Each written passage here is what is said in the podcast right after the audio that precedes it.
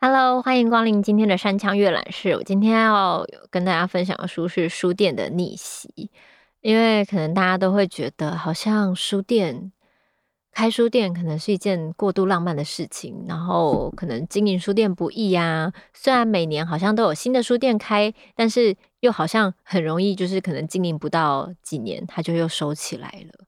那在这个世界上，书店的存在到底是一个什么样的存在呢？而且可能现在有网络书店，然后有电子书，有各式各样取得书的方便的捷径。那我们还需要实体书店吗？可是其实我是一个真的很喜欢逛书店的人，所以有时候我去到一个地方，我会觉得，诶，新的城市，我最先想逛的地方就是看它有没有书店。那当然，买书在任何在家中上网也可以买，或是在电子书上也是可以看。可是为什么我还是会想要去逛书店？我一直都不太知道为什么。我只觉得可能就是我的惯性吧，就是我一到一个新的城市，我一定会想逛书店跟美术馆。那这是我的习惯。可是看了这本书以后，我就觉得哇，这个呃，就是一个日本的广告鬼才，他就是整理出来为什么我们需要实体书店？实体书店到底是一个什么样的存在？我觉得当大家可能觉得就是实体书店就是是不是已经要就像做梦一般的存在？之后，大家可以去想一下，为什么我们还是这么需要实体书店？即使它可能在现代这个快速的社会，在各种选择娱乐的社会，它的确不是一个大家就是很像疯狂的开书店的时代，但它还是会存在哦。那是为什么？所以就是来跟大家分享一个一个的。短片里面讲的是书和书店，还有关于就是在书店里的相遇之类的。那我觉得很浪漫的，就这这本算是我的小小疗愈之书吧。就是觉得说书店还是要存在的。好，那我来阅读一下这里面这个鬼才导演的小小的随笔。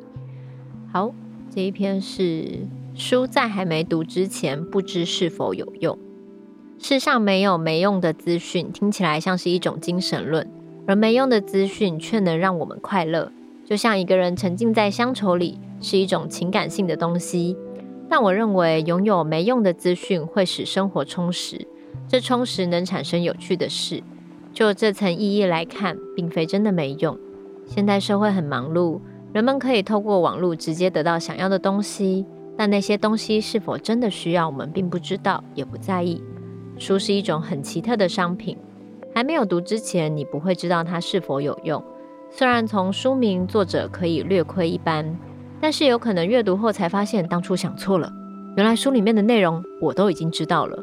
这几年出版社的实用性的书出版过多，这是为了因应读者的要求。整个社会就像得了实用病。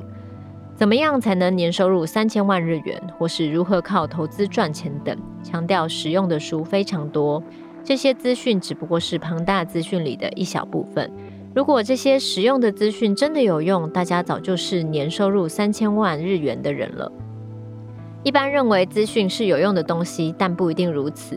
有人说，即使读了探索渤海园的美术或神文时代的陶器制法的书，但知道这些又有什么意义呢？的确如此。不过，原来陶俑全是女人做的，将这样的事储存在脑中，或许某个时候它就会有用。你买的书不是马上有用，也不必失望。杜斯妥也夫斯基的代表作有《罪与罚》，卡拉马佐夫兄弟。读他作品的人也不是为了读这些书之后能马上有用而读。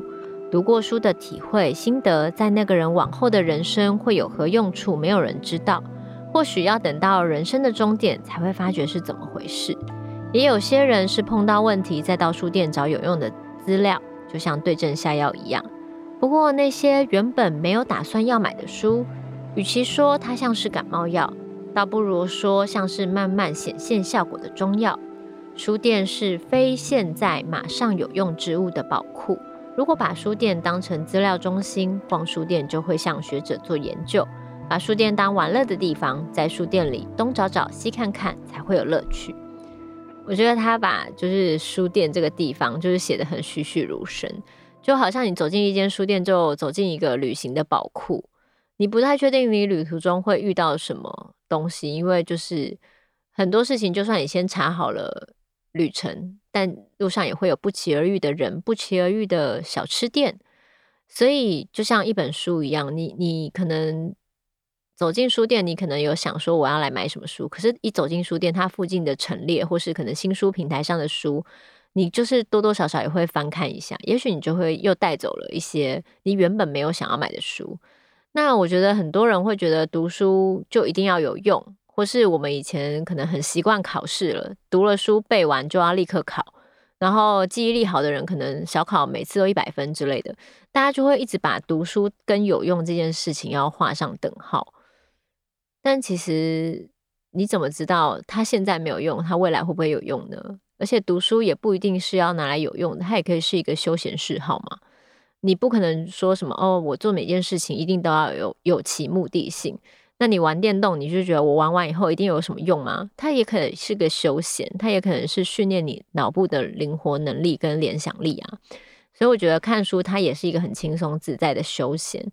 它不一定要被赋予那么严肃的价值，就是一定要找有用的书，读有用的书，我才不会浪费钱。然后买一本书两百块，我一定要就是从头到尾把它读完，不然我就浪费了这两百块。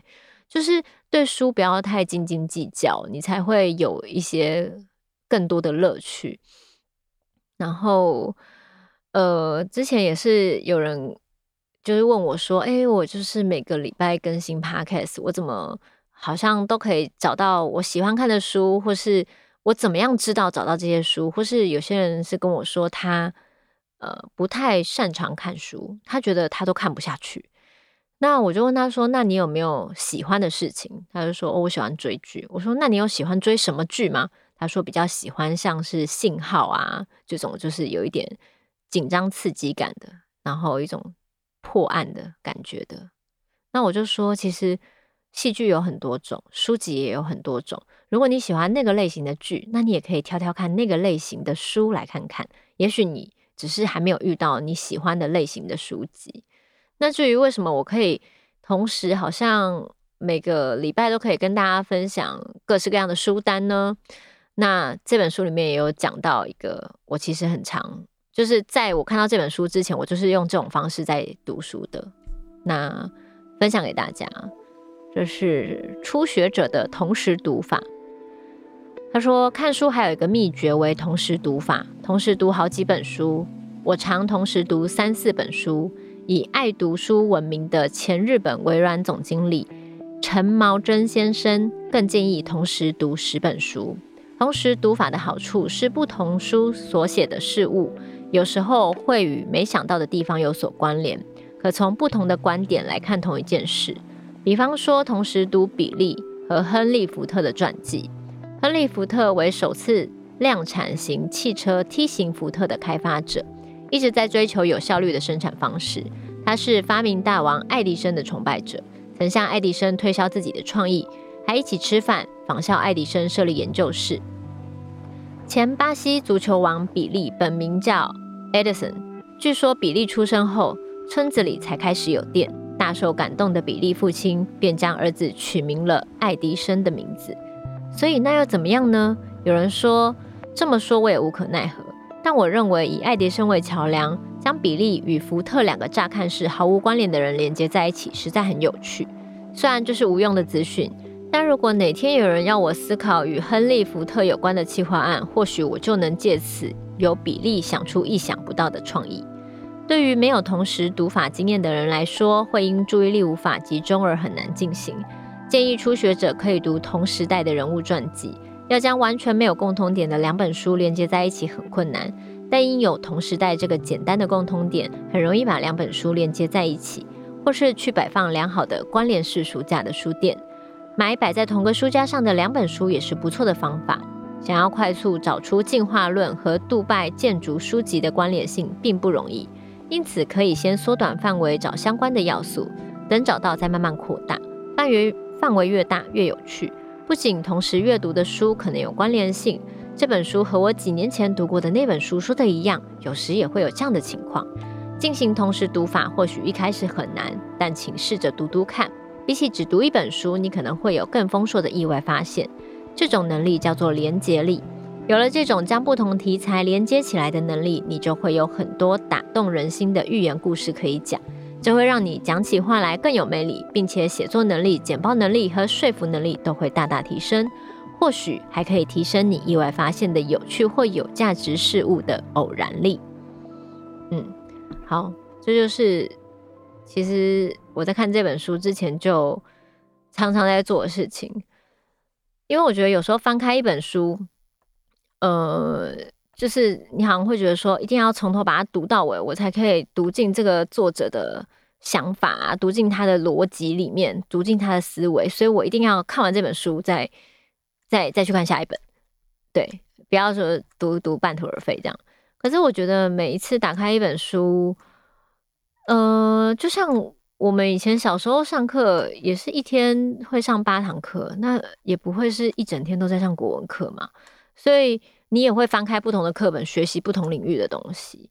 但是我觉得我们看书常常会有一个这种小小的不知道哪来的自我限制，都觉得一定好像要把书看完才能再看下一本。